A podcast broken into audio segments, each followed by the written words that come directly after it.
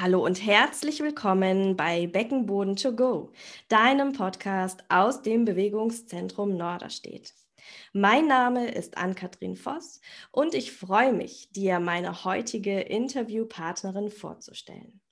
Annika Kost ist selbstständig in eigener Praxis in Frankfurt, studierte Physiotherapeutin, Physiopelvika und unterstützt Frauen dabei, Vertrauen in ihren Körper zurückzugewinnen für ein gesundes und selbstbestimmtes Leben. Hallo, liebe Annika, schön, dass du da bist. Hallo, Ann-Kathrin, schön, dass ich da sein darf. Ich freue mich. Ich freue mich sehr, mit dir über dieses super wichtige Thema heute zu sprechen, denn wir haben uns entschieden, heute über Endometriose zu sprechen. Und ich würde direkt einsteigen, Annika. Was genau ist nochmal Endometriose? Mm, Endometriose ist eine Erkrankung, die vor allem Frauen im, ich sage jetzt mal, gebärfähigen Alter äh, betrifft. Sind ungefähr 10 Prozent der Frauen betroffen, also ziemlich, ziemlich viele. Ähm, und was da passiert, ist, dass Zellen, die der Gebärmutterschleimhaut ähnlich sind, aber nicht gleich, das ist ein relativ wichtiger Unterschied, den, der noch nicht so lange klar ist, ähm, die wachsen außerhalb der Gebärmutter. Am häufigsten kommt es im kleinen Becken vor, also einfach mal als Beispiel außen an der Darmwand oder auch von außen an der Gebärmutter, von außen an der Blase. Ähm, das kann sich aber überall in den Körper streuen. Das kann also auch beispielsweise am Zwerchfell gefunden werden. Es ist auch schon an der Lunge gefunden worden. Ähm, die häufigsten Stellen, wie gesagt, sind umso näher es an der Gebärmutter dran ist, aber es kann sich verteilen überall hin. Ähm, und diese Zellen bilden dann so kleine Herde, die oft auch entzündlich sind. Also da finden Entzündungsprozesse statt und auch hormongesteuert finden da Veränderungen statt, also zyklusabhängig. Mhm. Und das kann zu ganz, ganz vielen Beschwerden führen tatsächlich. Mhm. Zu den Beschwerden würde ich dich direkt gleich als nächstes fragen wollen. Ich fand es wichtig, wir hatten im Vorgespräch rausgefunden, du hattest das gerade gesagt, 10 Prozent der Frauen im gebärfähigen Alter sind betroffen und wir hatten rausgegoogelt, äh, dass das sogar mehr äh, Menschen sind, äh, als Menschen von Diabetes betroffen sind. Genau, das hatte ich jetzt vorher nochmal, weil das hatte ich mal gehört, ähm, dass es so die Ecke mit Diabetes ist. Und ich hatte jetzt gerade im Ärzteblatt nochmal nachgeschaut. 2009 waren es, ich glaube, 8,7 Prozent der gesetzlich Versicherten, die Diabetes betroffen sind. Das mhm. heißt, ein bisschen weniger sogar, was man sich mal vorstellen muss. Ne? Diabetes ja. ist eine Erkrankung, jeder kennt die oder hat ja. zumindest mal gehört und hat so eine grobe Vorstellung davon, was ist das denn? Und Endometriose, wenn ich das so in meinem Freundes- und Bekanntenkreis erzähle, was ich beruflich mache, ich muss immer erklären, was das mhm. ist. Immer. Also das ja. ist ja wirklich eine Rarität noch, äh, selbst unter medizinischem Personal ist das nicht immer ein Begriff und da kann ich mich einschließen. Also ich habe während meines Studiums, was immerhin sechs Jahre gedauert hat, dieses Wort Endometriose kein einziges mhm. Mal gehört. Also da, ne, das soll gar kein Vorwurf sein, sondern einfach nur eine erschreckende Tatsache, wie wenig das gesellschaftlich bekannt ist. Ja, ja, absolut. Wie sind denn die Symptome der Endometriose? Ja, die sind leider total unterschiedlich von Frau zu Frau. Ähm, es wird auch das Chamäleon der Erkrankungen genannt, mhm. äh, leider. Ähm, die klassischsten, häufigsten Symptome, das muss aber nicht sein, wichtig zu wissen, sind sehr, sehr starke Monatsblutungen, extreme Regelschmerzen, ähm, wirklich mit Ohnmachtsanfällen, Krankenhausaufenthalten, äh, Notaufnahme, Besuchen regelmäßig. Das ist was, was meine Patientinnen immer wieder berichten. Also es ist leider mhm. kein Einzelfall. Ähm, dann sind in den allermeisten Fällen auch Verdauungsbeschwerden mit dabei. Ähm, also Irritable Bowel Syndrome ähm, ist sowas, was da ganz häufig mit diagnostiziert wird, aber auch Crohn, ähm, die Crohnkrankheit, Morbus Crohn und verschiedene andere Verdauungsprobleme spielen da häufig eine Rolle. Da ist man über die Zusammenhänge, also man, es gibt äh, Studien, die nachweisen, dass wenn man Endometriose hat, die Wahrscheinlichkeit, dass man eben an einer dieser Verdauungserkrankungen leidet, deutlich höher ist als in der nicht endobetroffenen Gesellschaft. Mhm. Äh, man ist sich da noch nicht so sicher, Henne oder Ei, in welche Richtung geht mhm. das, beeinflusst sich das, ist es zufällig, dass es gleichzeitig auftritt. Ähm, die, dieser gemeinsame Faktor sind die Entzündungsreaktionen da. Mhm. Ähm, aber es können auch andere ähm, Beschwerden sein, zum Beispiel Schulterschmerzen, wenn die Endometriose am Zwerchfell ist, ist oft mhm. was. Und dann wird man Ewigkeiten und immer wieder zum Orthopäden und zum Physio und zum Chiropraktiker und was man alles so machen kann. Und irgendwann heißt es dann, ja, sie bilden sich das ein oder das ist Stress und so weiter. Und dann kommt irgendwann die Endodiagnose und dann findet man raus, ah, nee, sie hatten absolut recht. Ähm, mhm. Es war ein Problem, nur nicht an ja. der Schulter. Ja, das sind so, und das, deswegen macht es das auch schwierig, das zu diagnostizieren, weil es eben so vielseitig ist. Ne? Und mhm. äh, man muss wirklich dieses gesamte Bild betrachten, um da ja, eine sinnvolle Einschätzung zu erhalten. Mhm. Wer würde denn die äh, Diagnose stellen? Also die Verdachtsdiagnose stellt in einem guten Verlauf, sage ich mal, der Frauenarzt oder die Frauenärztin. Dann ist es aber so, dass man eine gesicherte Diagnose nur bekommt, wenn man sich operieren lässt. Also mhm. der einzige Weg, wirklich 100% sicher zu sein, ist eine Laparoskopie zu machen, also eine Bauchspielung. Das heißt, man hat diese drei oder vier kleinen Einstiche am Bauch, guckt dann mit den Geräten durch diese Öffnung und nimmt dann Proben äh, von diesen Endometriose-Herden. Wenn man den Verdacht hat, dann sieht man das in der Operation normalerweise, aber selbst dann muss man es noch im Labor einschicken und wenn dann vom Labor bestätigt wird, die untersuchen das dann nochmal, dass es wirklich Endometriosezellen und Herde sind, dann kriegt man ähm, die Diagnose und in der Regel macht man das bei der Operation so, dass man aber auch alle Herde, die gefunden werden, sofort entfernt. Mhm. Mhm. Und das ist dann so der Verlauf. Und auch bei der Operation ähm, gibt es verschiedene Techniken, wie man operiert. Man kann das ähm, entweder durch ja, so eine Verbrennung ähm, ja, ja, wegbrennen, mhm. sage ich jetzt einfach mal umgangssprachlich, oder man kann es rausschneiden. Mhm. Ähm, in Amerika sind sie da relativ strikt und sagen, die richtige Variante, ich, man sieht mich jetzt nicht, ne? ich habe hier so schön Gänsefüßchen mit meinen Händen gemacht, ist das rauszuschneiden und eben nicht nur oberflächlich ähm, zu, ja, zu verbrennen. Mhm. Da ist man in Deutschland sich aber nicht so einig beispielsweise. Also auch da gibt es einfach ganz viele verschiedene Optionen und da ist auch die Wissenschaft noch nicht so weit, da wirklich finale Aussagen zu treffen. Mhm. Ja. Und die Operation mit der Sanierung ist dann ja gleichzeitig eine Möglichkeit. Jetzt mache ich auch diese Gänsefüßchen der Therapie. Also Therapie ist ja ähm, auch so eine Sache bei Endometriose. Genau, man muss da klar sagen, es ist unheilbar. Genau. Also es genau. gibt keine Heilung. Das ist auch so ein ganz wichtiger Faktor. Ich weiß, dass es auf dem wilden Markt der Online-Angebote nämlich durchaus Heilversprechen gibt. Wenn jemand ein Heilversprechen für Endometriose gibt, ist es ein Red Flag. Ich würde sofort mhm. die Seite zumachen. Wenn es eine Möglichkeit gibt, die Person zu melden, würde ich die melden. Es gibt keine Heilung bisher, ja. leider. Muss man so klar sagen, weil es einfach oft noch diese Falschinformationen gibt. Und ich glaube, das ist das Schlimmste, was einem betroffenen Menschen passieren kann, mhm. dass man dann auch noch irgendwie für viel Geld hinters Licht geführt wird.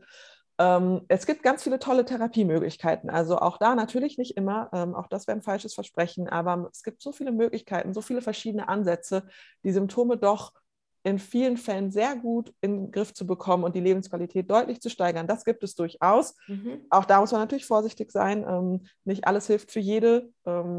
Aber da gibt es Optionen, aber eine Heilung gibt es nicht. Die Operation ist ein wichtiger Bestandteil, würde ich sagen, aus meiner Sicht, um die Herde eben einmal möglichst alle zu entfernen. Mhm. Und dann ist es aber wichtig, da trotzdem an den sonstigen Symptomen weiterzuarbeiten und mhm. da nicht zu sagen, hey, ich bin jetzt operiert, alles ist gut. Mhm.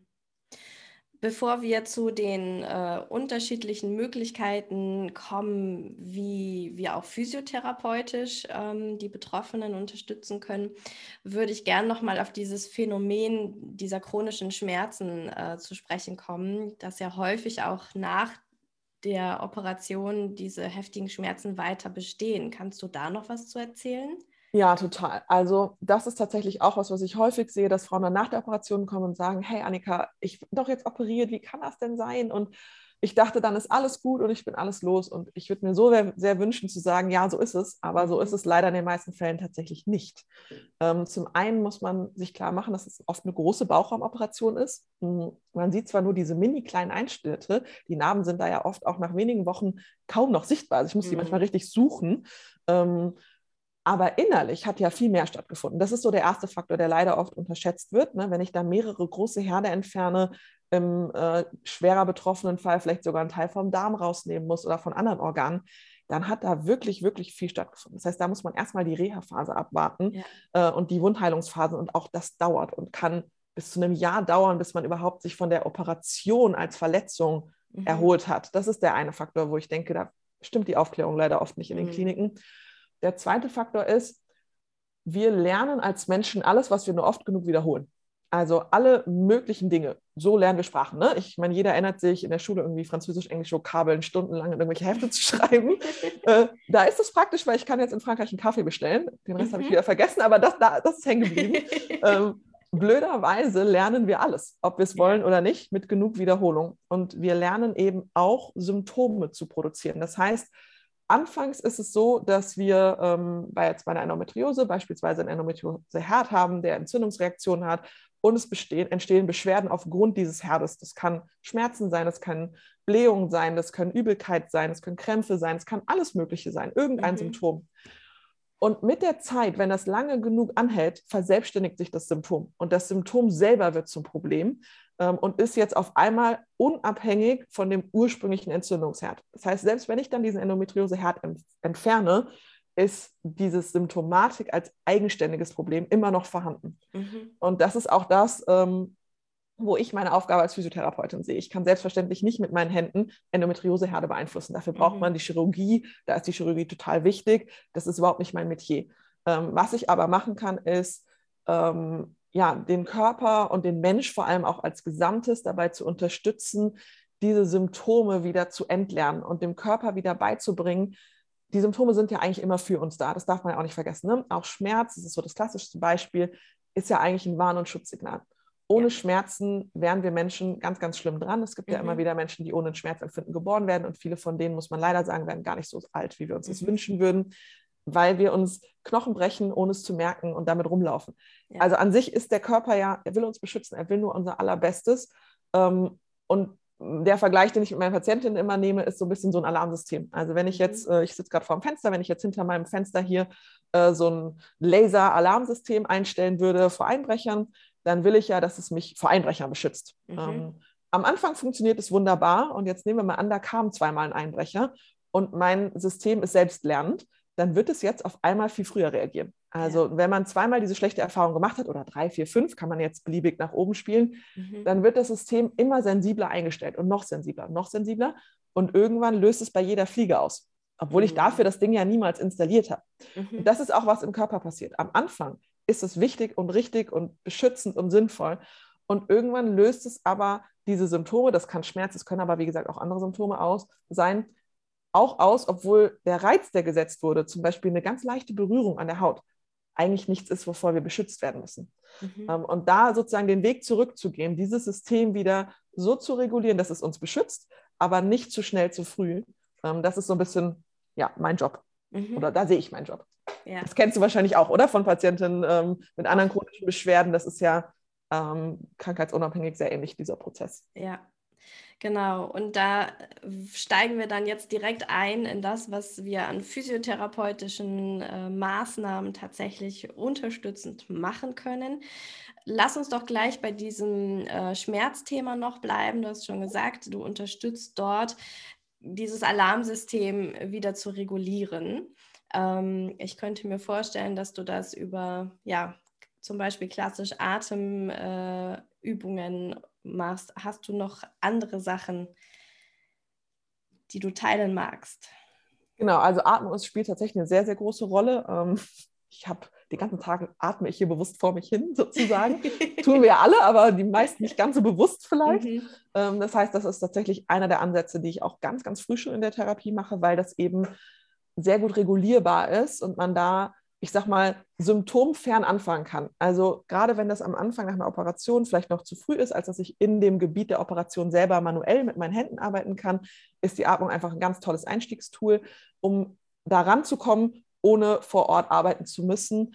Und es hat eben diesen schönen systemischen Effekt auf den ganzen Körper. Also ich arbeite mit der Atmung, dadurch, dass es ja meistens um Bauchraumoperationen geht, arbeite ich sowohl lokal, weil wenn ich vernünftig mit meinem Zwerchfell atme, dann fließt die Luft ja in den Bauch, in den Rücken, in den Beckenboden gleichmäßig, wirklich dreidimensional. Ganz wichtig ist keine reine Bauchatmung. Geht nie darum, wer kann den Bauch am weitesten rausstrecken. Das ist was, was ich irgendwie oft in der Praxis sehe. So ja. in meinen Rückbildungskursen ist das ist jetzt ein bisschen off-topic, ne? aber da habe ich das Gefühl, wenn ich das das erste Mal anleite, ist es so ein Wettbewerb, wer kriegt noch den schwangersten Bauch hin.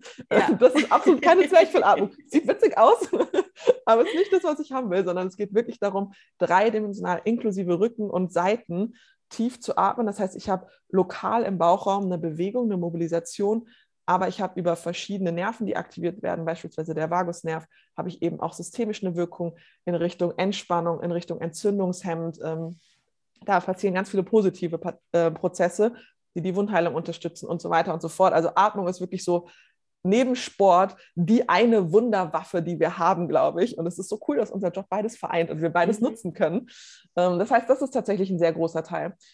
Dann arbeite ich ähm, mit meinen Händen manuell im, auch im Operationsgebiet, wenn das wieder geht. Also ich sage so, in der Regel sollte man sechs Wochen warten für die ganz akute Wundheilung. Da fange ich so ganz, ganz langsam an. Ähm, und das steigert sich dann von Woche zu Woche und auch symptomabhängig natürlich immer im Gespräch mit den einzelnen Patientinnen. Ähm, da ist ja niemand gleich wie die nächste. Das heißt, es kommt dann auch immer auf die einzelne Geschichte an.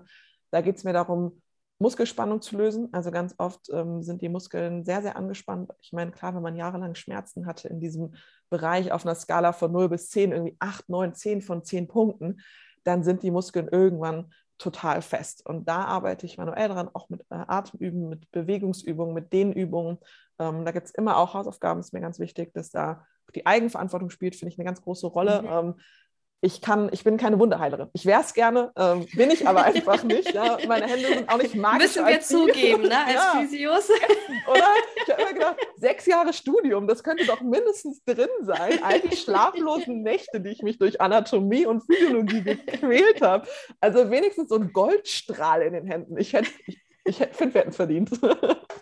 habe ich aber leider nie bekommen. Also ich habe da irgendwie was verpasst bei der Absolventenfeier. Nee, das habe ich nicht. Und das muss man auch ganz klar sagen. A, es ist ein langer Prozess.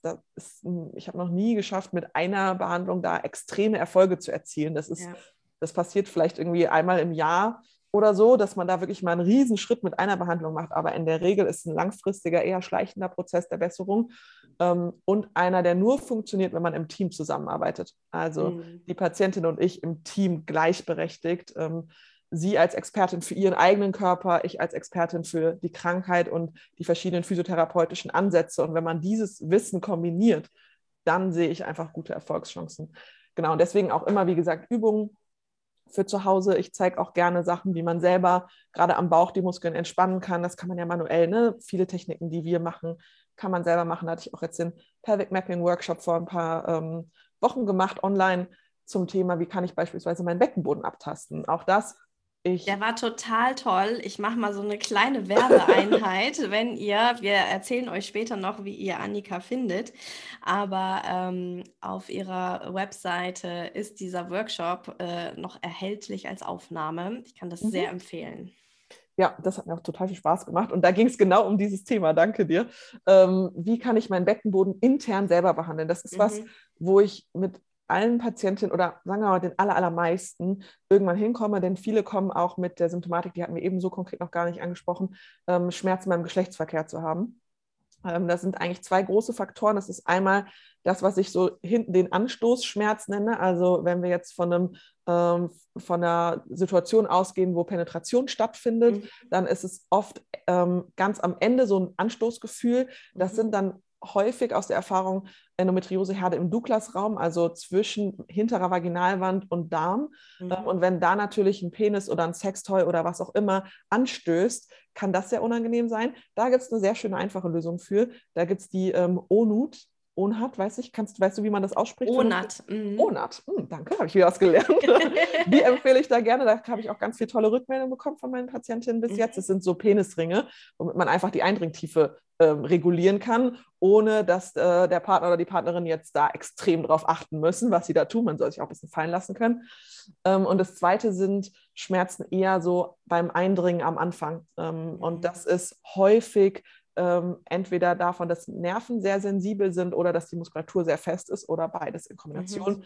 Ähm, und je nachdem, wie intensiv diese Beschwerden sind, arbeite ich auch vaginal. Wenn das am Anfang nicht möglich ist, weil das einfach zu schmerzhaft ist, dann natürlich nicht. Dann würde ich immer erstmal von außen über den Bauchraum, über die Beine, über Atmung, über Entspannungsübungen, Wahrnehmungsübungen, Meditation, Yoga, ne, mich da so hinarbeiten, ähm, aber mit dem Ziel auf Dauer auch vaginal intern arbeiten zu können. Und da gibt es eben beispielsweise diesen Workshop, wo ich ganz viele Tipps und Tricks habe, wie kann man das denn selber zu Hause machen, alleine ähm, begleitend einfach zu einer Therapie. Das würde aus meiner Sicht jetzt nie eine 1 zu 1 Behandlung ersetzen, sondern eigentlich begleitend für die Zeit zwischen zwei Terminen. Mhm. Bin, glaube ich, ein bisschen von der Frage abgekommen, oder? Ähm, nee. Ich, sind wir noch also, drin? Bin ich noch? Die Frage war, was, was äh, wir, was du physiotherapeutisch ja. Äh, unterstützend bei Endometriose machst. Wir hatten jetzt schon äh, über die Atmung gesprochen, dass die so wichtig ist und, und regulativ auf den Vagusnerv, auf das vegetative Nervensystem einwirkt. Ähm, du hast ganz praktisch diesen äh, ONAT für äh, die Sexualität genannt. Ich weiß gar nicht, ob wir hier an dieser Stelle sagen müssen, äh, Werbung unbeauftragt. Werbung unbeauftragt. Wir haben es beide mal gesagt, wir sind sicher. Und es ist kein, kein klassischer Penisring. Es gibt ja auch diese Penisringe, die dafür da sind, um den venösen Rückfluss vom Penis ähm, aufzuhalten und so Druck ausüben, sondern das ist so ein etwas ähm, größeres äh, Ringteil, äh, was sozusagen den Penis verkürzt, damit dieses Anstoßen, von dem Annika gerade sprach, ne, hinten ähm, Richtung Douglas-Raum nicht stattfindet. Genau. Du hast erzählt, dass du ähm, vaginal dann auch unterstützt und behandelst, da natürlich die Selbstwirksamkeit gefragt ist. Also du leitest die Frauen, äh, die Menschen mit äh, Vagina dann auch an, selber ähm, in dieses Behandeln einzusteigen, weil einmal im Monat bei Annika äh, ja leider nicht reichen wird. Nee, das stimmt genau. leider. Ähm, und da kann man vielleicht auch nochmal sagen, neben dem muskulären Behandeln intern ist mir auch ganz wichtig der Aspekt Wahrnehmung. Ähm, mhm. Weil ganz häufig der Beckenboden ist ja was, wo vor, also na, nee, wobei da kann man gar nicht mal vor allem Frauen sagen, dass es das Männer- und Frauenproblem verschieden. Also von Männern kriege ich oft so, habe ich überhaupt einen Beckenboden? Ich bin noch ein Mann. Das ist nochmal ein ganz anderes Thema für eine neue Folge.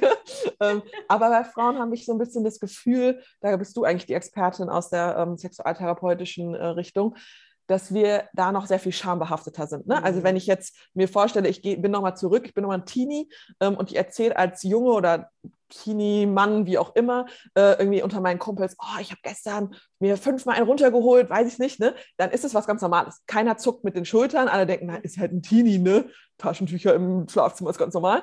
Ähm, mhm. Ähm, und wenn ich das aber als Mädchen erzählt hätte, ich wäre total komisch angeguckt worden. Also mhm. wenn ich jetzt gesagt hätte, ich habe gestern fünfmal masturbiert, das hätte ich im Leben nicht erzählt. Ich hätte also damals hätte ich es nicht mehr aussprechen können, ohne rot ja. zu werden. Aber da ist einfach auch gesellschaftlich, wir erkunden uns nie. Wir haben nicht mhm. diese Phase, wo wir mal auf Entdeckungsreise mit uns gehen oder zumindest sehr viel weniger.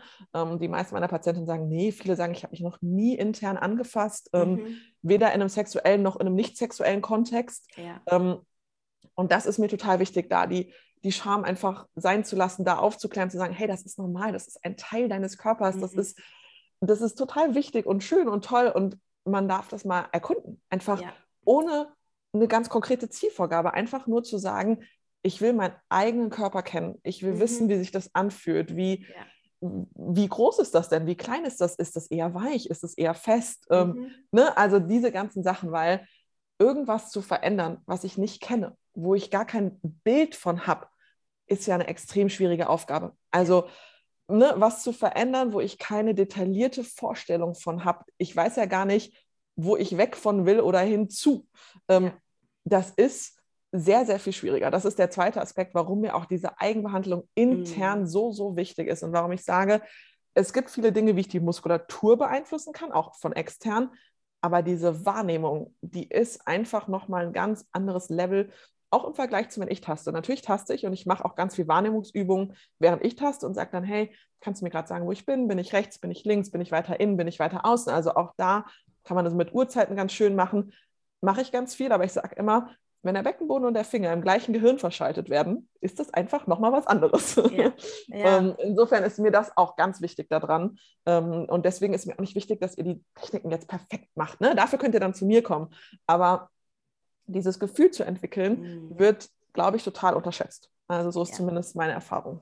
Ja, ja, ja, und es ist ja tatsächlich nicht nur auf die Sexualität ähm, gemünzt, sondern Menschen mit Penis, es ist einfach Fakt, wenn die auf Toilette gehen, die haben äh, fünf, sechs, sieben Mal am Tag Kontakt mit mhm. ihrem Penis. So, und äh, wenn Menschen mit Vulva Vagina auf Toilette gehen, dann äh, wird damit Papiertaschentuch äh, ein bisschen abgetupft und man kommt nicht in den Kontakt äh, so Haut auf Haut. Ne? Und nee, stimmt genau, da, damit fängt es im Prinzip schon an. Und es ist wirklich, äh, was du sagtest, total ähm, schön zu spüren, dieses Gefühl von Weite, von Enge und auch so die verschiedenen Qualitäten. Also es gibt ja tatsächlich Vaginalstellen, ähm, die sind riffelig. Es gibt Stellen, die sind glatt. Es gibt Stellen, die sind äh, so ein bisschen ausgehöhlt. Es gibt Stellen, die sind äh, ein bisschen fester. Also da sich äh, zu trauen ähm, und auch angeleitet mit, mit uns sozusagen, mit dir, mit mir auf so eine Entdeckungsreise zu gehen, finde ich großartig.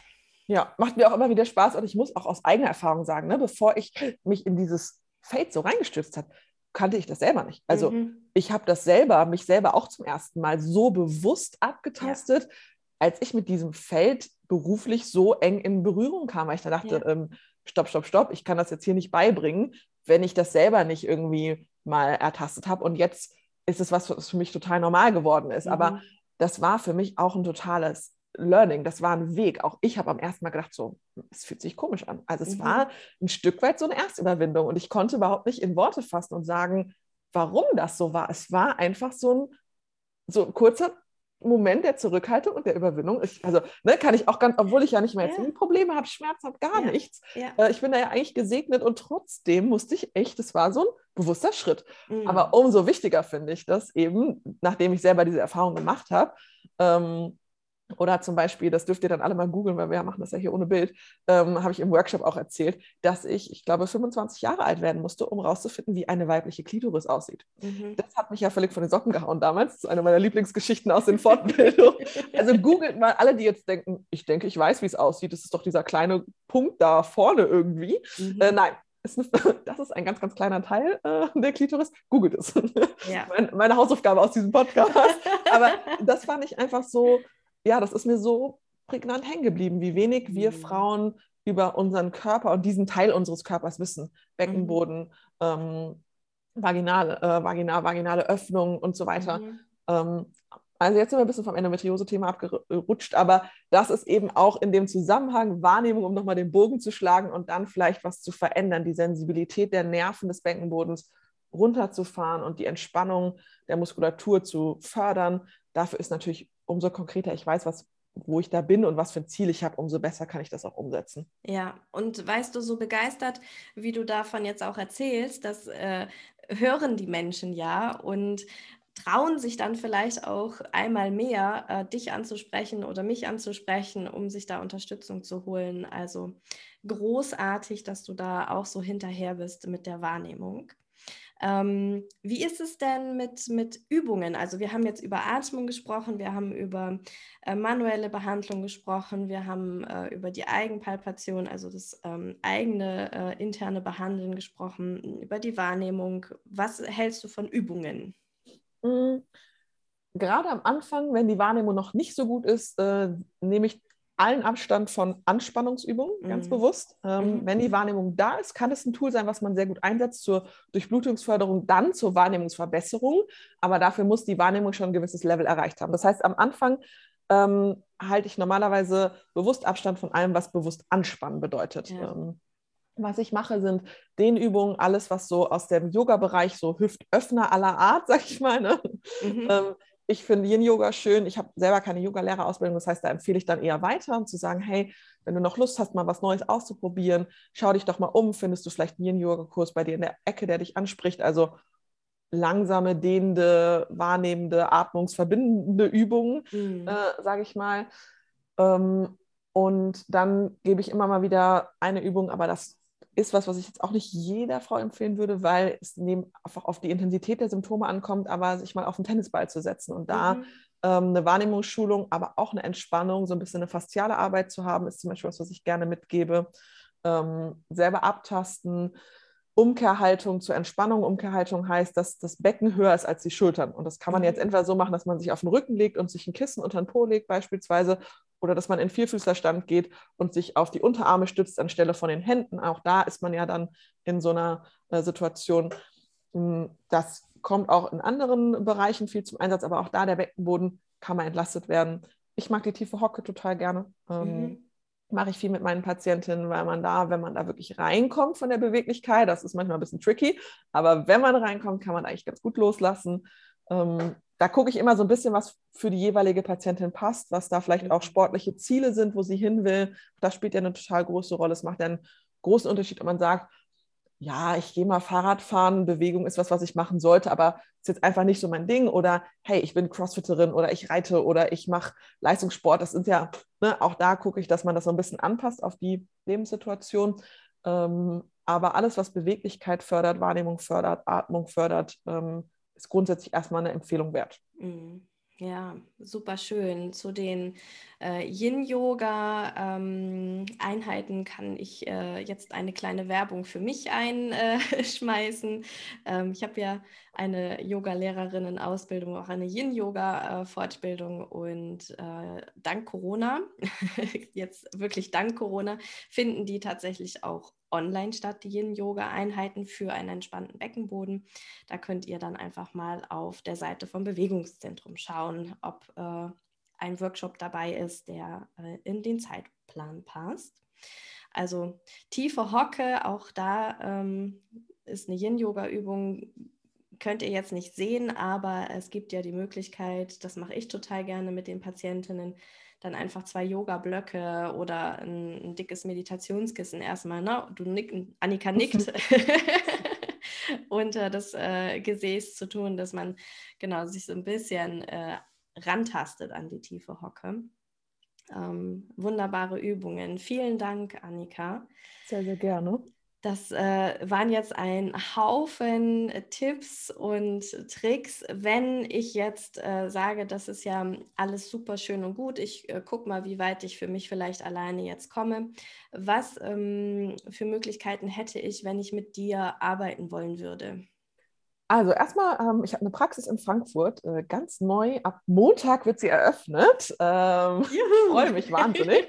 äh, ihr dürft also super gerne Termine machen und herkommen natürlich fürs 1 zu 1. Das ist natürlich meine Herzensempfehlung und das, wo ich denke, ähm, da kann man ja das meiste erwarten, die größten Schritte mitgehen. Ähm, ansonsten für alle, die nicht bei mir in der Umgebung sind, auch wenn das jetzt ja natürlich sagen, ich soll sagen, wo ihr mich findet, ne? aber AG-GGUP gibt es eine Liste an Therapeutinnen, die qualifiziert sind. Das ist einfach auch eine Info, die noch immer noch nicht oft genug gesagt wurde. Also wenn ihr einfach nicht aus Frankfurt kommt und sagt, ich würde gerne zu Annika, aber es geht logistisch nicht, ich komme aus Kiel, äh, dann schaut doch unbedingt in der Liste nach. Ähm, ich, äh, der Pelvic Mapping Workshop, äh, den du eben schon angesprochen hattest, da gibt es eine Aufzeichnung, da habt ihr über Instagram, gibt es den aktuell nur zu finden. Ich habe den noch nicht auf der Website eingepflegt. Schande über mein Haupt, der Umzug hat zu viel Zeit in Anspruch genommen. Aber über meine Instagram-Bio ähm, und bei Instagram ist es physiotherapie.für.frauen. Ähm, da findet ihr den Link, wo ihr die Aufzeichnung äh, erwerben könnt. Das finde ich, da habt ihr nochmal eine richtig gute Zusammenfassung, auch da mit Bildern und äh, Anatomie ähm, da gibt es eine kleine Hypnose dabei ähm, zum Entspannen, Meditation. Das ist auch was, ich habe tatsächlich so eine Hypnoseausbildung, äh, das ist auch was, womit man therapeutisch nochmal schön arbeiten kann, nochmal kleiner Add-on zu eben. ähm, genau, und dann auf Instagram, auf meiner Website äh, findet ihr mich und ab nächstem Jahr, da habe ich leider noch keine genauen Daten, wird es einen Kurs geben, auch nochmal zu dem Thema ähm, Beckenboden und chronische Beckenschmerzen. Ob ich den rein auf Endometriose münze oder ein bisschen offener habe, habe ich mir noch nicht entschieden, aber Endometriose wird definitiv ein Thema sein und da wird es auch nochmal neben der physiotherapeutischen Ansicht auch nochmal um Ernährung gehen, um ähm, Stressmanagement, um entzündungshemmenden äh, Alltag, sage ich mal. Ich bin gerade in der Ernährungsausbildung, damit ich dann auch die entsprechende Qualifikation habe bis Fantastisch. dahin. Ähm, das heißt, es wird dann nochmal ganzheitlicher. Heute war ja unser Fokus einfach mhm. Physio und Endometriose. Ähm, und dann gibt es hoffentlich ab Januar, wenn denn jetzt alles klappt, die Endometriose-App. Ja. Ähm, da bin ich nicht Inhaberin, aber Mitentwicklerin und die kann ich euch aus tiefster Seele empfehlen. Ich weiß nicht, ob ich jetzt schon wieder Werbung unbeauftragt sagen muss.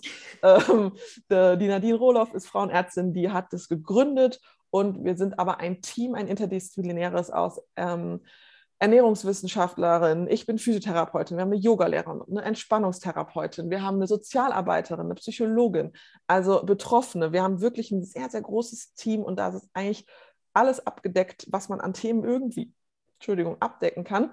Und das Allerbeste, sie ist krankenkassenzertifiziert. Das heißt, ähm, wenn ihr die Diagnose Endometriose gesichert habt, der einen Anspruch darauf ähm, und könnt da, ich glaube, ein halbes Jahr, legt mich nicht genau darauf fest, schaut da lieber nochmal bei der Endo-App vorbei, auch ein Instagram-Account und eine Website, da könnt ihr euch schon in die Warteliste eintragen.